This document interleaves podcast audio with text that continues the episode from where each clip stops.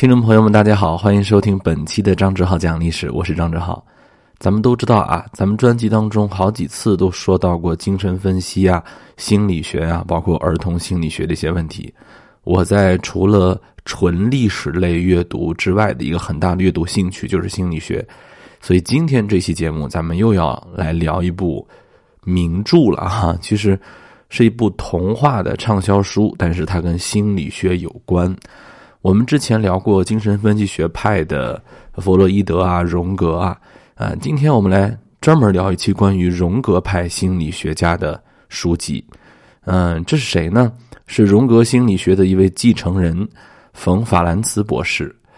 今天不是说要聊他的心理学，而是要聊一本名著啊，从荣格的角度去分析的这部名著，还挺有意思。嗯，说是名著呢，可能有点过誉了，但是还挺畅销的。我第一次看到这本书的时候，那个时候是小学，我还是小学，在一个书店里头啊。那个时候啊，家里面还没有空调，一到了夏天呢，就喜欢去钻书店啊，尤其是那大的书店，新华书店啊，什么书店，倍儿凉快，而且能坐在那个啊地上看书啊。当时有很多小朋友在那看书，哎，有一本书就吸引了我。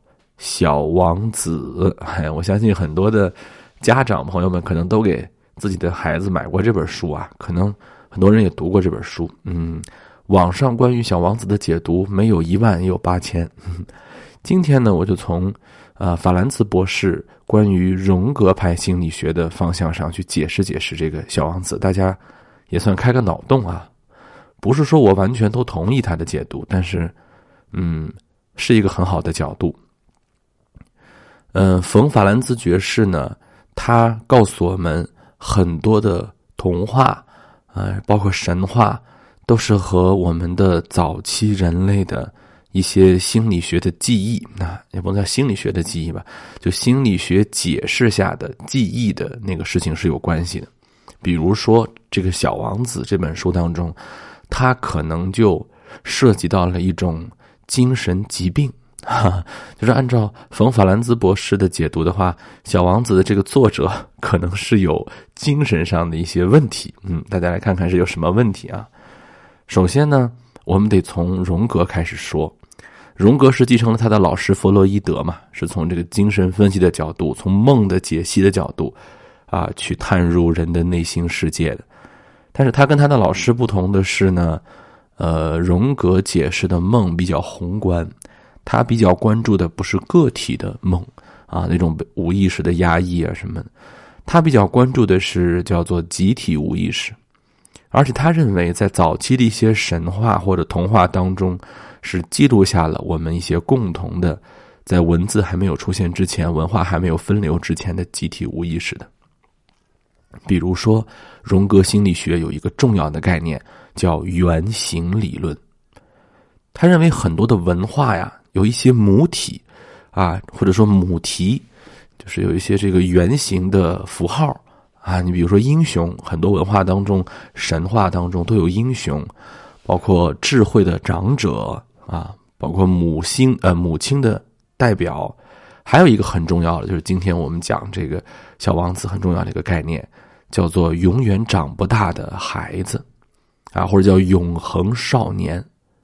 法兰兹博士呢，就写了一本书，就叫《永恒少年》，讲的就是荣格心理学，他所解释的小王子如何是一个永恒少年的。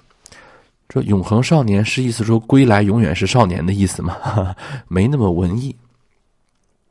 首先啊，法兰兹博士认为永恒少年是有一些精神官能的疾病的，啊，他认为这些疾病。是要去纠正，或者说是要去治愈的，啊，其实“永恒的少年”这个词呢，它是出自于古罗马诗人奥维德的《变形记》，啊，指的是古代希腊的一个，呃，怎么说呢？神秘仪式当中的一个叫做儿童神，啊，伊阿克斯的形象。嗯，在西方的精神分析的语境当中呢，这个永恒的少年被称之为是有艺术灵性的，保存着人类最初的那个童心的，但是却带有强烈的恋母情节，或者说呃无法成熟的这种感觉的，呃，甚至它有点像咱们中国古代神话当中的那个哪吒。啊，他有一些自毁的倾向啊，他是这么理解的，有些自毁的倾向啊，有一些甚至在性别上的嗯不是那么明确，这个比较复杂，今天我们不展开讲啊。我们主要来讲这个小王子啊，小王子呢，其实我看过很多对他的解读啊，每个版本都有每个版本的说法。如果从呃荣格派心理学的角度来讲的话，小王子可能就是作家的一个呃精神分析，或者说他的梦境的一个精神分析。呃，当然这个不是完全的文学分析，而是精神分析。啊，小王子呢是一颗非常小的小行星上的王子啊。从此我要开始剧透了啊，就是我剧透的也不是别的，是剧透《小王子》这本书。呃，我默认您是看过这本书的。如果到听到此处您不想听我讲，想先读完《小王子》再来听，我给您三秒钟的时间关掉音频，一会儿再看完回来再听。如果说您觉得看过了或者没关系，您接着听也 OK。三、二、一，OK。啊，这个小王子啊，他好像是突然出现在这个飞行员身边的，是吧？嗯，飞行员是谁呢？飞行员其实就是这个作者，啊，就是叙事者。两个人都遇到了一些问题，呃，作家啊，就是这个写小王子的这个作者，他被飞机的故障带到了这片荒茫的沙漠当中。他的饮用水可能很快就要枯竭了，这个时候他可能出现了一些精神上的异响，或者说呃幻觉啊，或者说自己跟自己开始对话了，自己当中的那个潜意识或者说那个神在啊，就是小王子他被脱胎出来了，而这个小王子跟他说的第一句话是请求他画一只绵羊，这就是。自己对童年记忆的一段回忆，为什么呢？这个作品当中也写了，就说这个飞行员啊，就是这个作者叙事主人公吧，他自己小时候啊，曾经画过一头大象，但是这个大象画完之后呢，大家都觉得这是帽子，为什么呢？因为他画的是一个吞进了一头大象的蛇，啊，就他没有直接画这个大象，他画的是这个大象被蛇吞肚子里了。这就是我们说的艺术创作，或者叫做灵感的一个表达，啊，注意啊，这里用的是象征手法，不是说他这幅画就是艺术，而是说艺术呢是私人的，是主观的，不是逻辑的，所以大人们的逻辑就看不懂这是一个蛇吞象，而是把它看成了一顶帽子，逼着他把吞噬大象的内部。啊，这个吞噬蛇的大象的内部轮廓画出来，让人理解它，这就是把艺术变得很无趣了，变得非常的世俗了，很平凡，毫无灵感可言。其实，作为一个儿童或者说童年期的灵感，在成人时期丧失，这是呃永恒的少年的其中一个重要主题。其实，在这本书当中，法兰兹博士他的意思就是讲。如果一个人选择了长大，那么他将与艺术无关，啊，这是他的一个观点啊。我我不是说完全同意，但是我觉得也有一定的道理。啊，他说，在小时候或者说在少年期，我们有一些敏感的神经，它是非常的独立的，它是非常的有主观性的，它是要打破这个既定平凡的逻辑的，而我们被逼着画出。蛇内部大象的这个过程，就是自己长大的过程，就是向成人世界妥协的过程啊！在这次与小王子对话当中，他再现了这个过程，就是小王子让他画一只羊，对吧？但是他画来画去总是画的不像，而当他画了一个皮箱子的时候，小王子说：“呃，为什么要画个皮箱子？”嗯，飞行员或者叫作家或者叙事主人公啊，这人他就说了，他说你要的这个绵羊就在这个皮箱里，哎，小王子马上就露出了满意的表情，对，这就是我要的，哎，这就是一种回到了童年的感觉，逆向的回到了童年，一种儿童时期的理想主义的一个回潮。啊，为什么？就是因为，不管是作者啊，这个作者叫呃圣埃克苏佩里，是吧？呃，其实就是我们说这个作者是在跟自己的童年对话，他选择了回到他童年的那个感觉。啊，小王子为什么一直要一只羊呢？这又是一个隐喻，因为他的星球被一棵猴面包树的种子快要撑破了。猴面包树呢，长得越来越大，越来越大，要撑破它的星球了。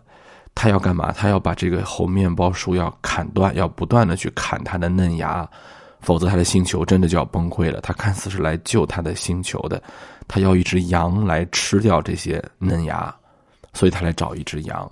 所以他说这个羊要活得很久才行，所以他要，因为他要一直吃。而法兰斯教授认为这个。巨大的猴面包树要撑破这个小行星的这个猴面包树，是一种心理上的畏惧。这个畏惧是什么呢？是一种叫做吞噬一切的母亲的精神象征。我们身边可能有这样的人啊，妈妈管的孩子很多，事无巨细的管他啊。嗯，很多人可能想逃离这种感觉。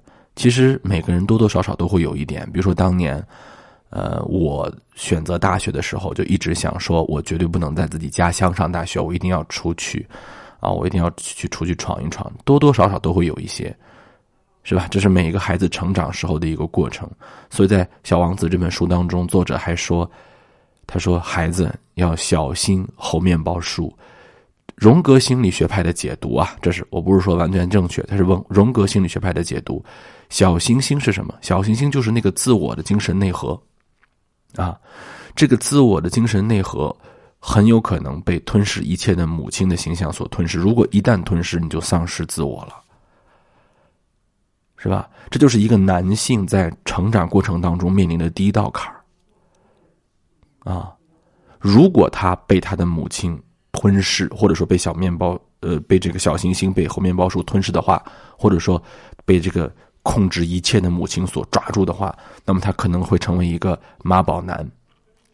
这个妈宝男不是社会意义上的，而是说精神意义上的。他不是简单的说没有立足之地呀，或者说无法承担责任等等等等，他甚至永远无法真正展开和女性的亲密关系。这就是荣格所说的最可怕的一种，我们说跟母亲的关系，什么意思啊？我们举个例子，你比如说，呃，如果是这样的男孩，他会一生啊去想找一个像他母亲一样的女子作为性伴侣，但是他永远找不到那个人，因为没没有一个人会像他母亲那个样子，所以他就无法。真正的建立稳定的成熟关系，看似好像他是一个海王，看似好像他是一个唯唯诺诺、没有办法跟女性亲密的人，这其实都不是本体。这看起来外表都是海王也好啊，没有办法跟女性说话也好啊，看起来好像天壤之别，但他的意思是一样的，因为他没有自我。绵羊其实就是要对抗那个吞噬他的面包树那个母性的男性力量。但是请注意，请注意，这里一定要注意。为什么说，如果这么分析的话，小王子是一个很成熟的成长者呀，对吧？他会主动的去找绵羊吃掉那个后面包包树。但是请注意，绵羊被关在了箱子里，而且是一个幻想中的绵羊。什么意思？他根本就不是真正的、主动的想与。这种母亲情节对抗，其实是一种逃避啊！你自己为什么砍不了面包树？你还要跑到地球上来找一个绵羊？看起来都符合常理，但是你还只想找一个装在箱子里的绵羊？你都不认为这个绵羊它是外表长什么样子？你都不想面对它，而且。我们如果看到故事、看过故事的人就知道，他来到地球的目的真的只是为了找绵羊吗？不是，是因为玫瑰花，对吧？一会儿我们来说玫瑰花是什么。而且他还怕呀，他既想让绵羊去吃那个面包树的嫩芽，可是他害怕呢，怕把玫瑰花给吃了。玫瑰花是什么呢？我们来解释解释啊，这个玫瑰花。哎呀，玫瑰花是跟面包树一块来到这里的一粒种子啊，也也孕育出了玫瑰。嗯，哎呀，玫瑰真跟小王子这个感情真的是很深呐。小王子很爱玫瑰花，但是玫瑰花似乎总是展现出一种傲娇啊，一种甚至是拿捏他呀、虚荣啊、情绪化呀，对吧？有一天，小王子他不是不爱玫瑰花了，他是。受不了玫瑰花了，他才离开了这个小行星。作者《小王子》的作者圣埃克苏佩里的妻子就叫玫瑰花，对吧？我们很多人都知道这一点。他的英文名字就叫 Rose，啊，Rosa 其实就是玫瑰的意思。如果你了解他的呃生平，就知道他跟他的这位妻子叫玫瑰的妻子。生活的非常不愉快，他们之间不是没有感情，但是他们之间都比较呃精神上都很紧张。他的妻子是一个非常情绪化的女人，经常吵架，所以嗯，当然他是飞行员嘛，所以他经常即便没有飞行任务，也不愿意回家。你要知道那个时代，而且是在二战期间，你你你不回家，经常去做飞行任务。你很有可能会被击毁的呀，你很有可能会会出事儿的。但他宁愿这样，他也不想回家。这就是他无法长大，是一个永远的少年的一个关键点。你没有办法建立亲密关系，甚至选择了逃避，就像小王子逃避玫瑰花一样。所以在这次沙漠对话当中，小王子就是作者，作者就是小王子。每一个人，每一个现象都跟。这个很多的童话当中的玫瑰啊、面包树啊，母亲像大树，妻子像花朵，还有一只小狐狸。哈 我们来说说这个狐狸是怎么回事嗯，狐狸是什么呢？狐狸是给了小王子一个道理的人。什么道理呢？驯服。首先，小王子来到了地球之后，他发现了。啊，何必单恋一枝花？是吧？他以前认为玫瑰独一无二，但是在这里他发现玫瑰很多很多，是吧？啊，甚至他发现那个玫瑰可能不是为自己唯一打造的。狐狸告诉了小王子一个什么道理呢？就是说，嗯，你要积极主动的建立关系啊，在童话当中讲的是你要在对方面前啊，对方身上投入你的。感情、时间，你就会产生一个你们彼此的依恋、彼此的连接，这样这朵玫瑰花就是你的唯一的玫瑰花了，它就跟别的玫瑰花不一样了。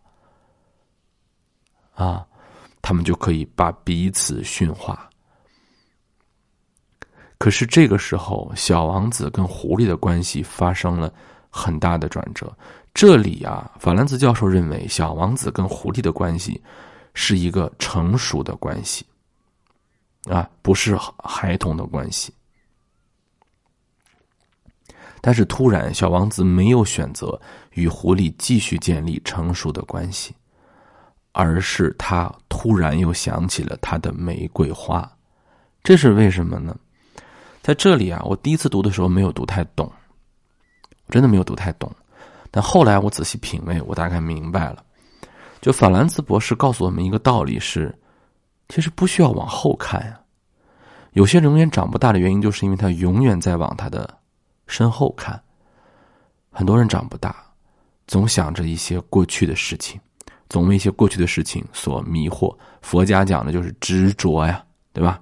没有破除这个执着，其实他已经跟狐狸两个人建立了成熟的关系。你没有必要再去想你那朵玫瑰花了。狐狸告诉了你怎么去跟人相处，你也接受了他的这个建议。你们之间彼此是一个成熟的成年人的关系。如果你们彼此投入时间，去体会彼此的美妙，这是非常健康的一段关系。但是这个时候，小王子却选择了毫无理由的中断，去找到他原来的那个玫瑰花。所以在这里，小王子还是没有长大。他看似好像听懂了狐狸的道理，但没有办法，他的小行星被面包树可能是撑的太过于单薄了。啊，就是我们可以发现，这里有一个很重要的点是，小王子的知行不合一，这就是他没有长大的一个很重要的点。当然有人说，那不长大也挺好嘛。嗯，这里的长大和不长大呀，不是我们那个文化意义上的，而是就是法兰兹教授认为这是精神学上的，呃，神经性官能症的一种表现，就是它是一种病症。我们中国可能传统文化对这个不太理解。他说这个就是一种病症，这叫什么？这叫思觉失调啊，就是没有做到知行合一嘛。就是你认识到了，但是你就是不这么做，你的意识控制不了你的行为。最后一点呢，我们都知道，在小王子生命当中出现了一只蛇。蛇，我们这个就前面我们都可以去聊蛇，这个没什么可聊的，它就是魔鬼嘛，对吧？小王子最后与魔鬼达成了交易，这就浮士德嘛，对吧？达成了交易，什么交易呢？我把我的灵魂，我的肉体出卖给毒蛇，让自己的部分回到我的小行星去，去修复那个永远无法修复的与玫瑰的关系，带着那个想象当中的在箱子里的绵羊，去面对那个根本无法解决的猴面包树危机。四个字，自欺欺人。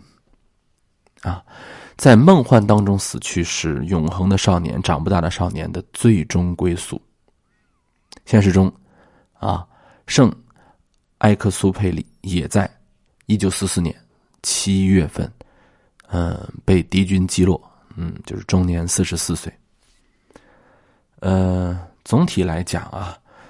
法兰茨教授给了我们一个很恐怖的结果，就是如果一个人没有办法真正走向成熟，他就没有真正活过。那这是他的主张啊。我我还是那句话，我不一定全部支持，但这是一种很重要的思考方式。就是永恒的少年，永远长不大的孩子是没有办法真正的活成自己的。有人说，那他不是一直在做自己吗？他说不是，他是没有办法。长大，心理上一直没有办法长大，这是一个隐性的疾病。嗯，我们可以讨论一下，这个是不是疾病，还是自我选择，还是说他们西方过度的理解了这个问题？我们可以讨论，但是我只是给大家一个这样的介绍啊，我们去理解一下荣格的心理学派。因为法兰茨教授是荣格心理学派的，就是公认的啊，就是嫡传大师，对吧？继承了荣格的呃一系列的这个呃精神分析的。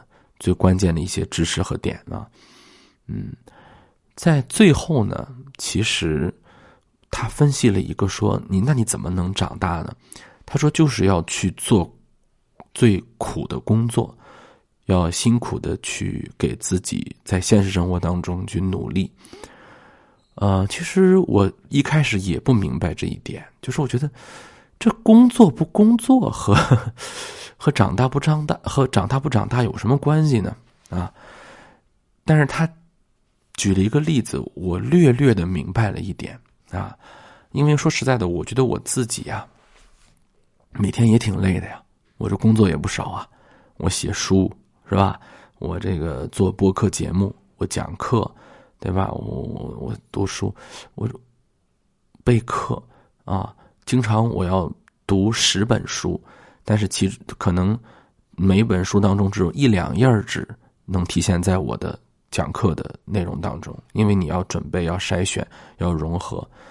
我是我这工作也不是，嗯，怎么说？不能谓不辛苦吧？啊，脑力劳动者就不是劳动者了嘛，对吧？这这也是。可是我觉得我自己，我有很自省的一部分啊。我觉得我也不够说像社会当中那么多人那么的。有城府啊，很成熟，这是为什么呢？啊，但是起码我可以仔细的思考这个问题。他说呀，这个点我觉得还挺有意思的。他说，一个人呐，这份童真啊，能够永远的保持，很重要的一个原因是他一直干着自己喜欢的工作。我觉得这个有意思。他说，你必须去做一份你不喜欢的，你只为活着的那份工作。今天我们非常感谢这个时代，让很多人可以把自己的爱好变成自己谋生的办法啊。哪吒再闹多少次海，他还是哪吒，对吧？他还是得去做一个他自己刚开始不喜欢，但是他逼着自己成熟的一份工作。我已经世事老天真。不经磨砺难成人，老老人家说的话还是有一定道理的。好，我最后想给大家一个问题是：我们如果跳出今天的精神分析、心理学的官能症这个来去谈的话，你是选择勇敢的成熟，还是选择做一个有童心的艺术家呢？好，今天我们就聊到这里，下一期我们再见。从清晨到我亲爱的小孩，为什么你不让我看清楚？是否让风吹熄了蜡烛，在黑暗中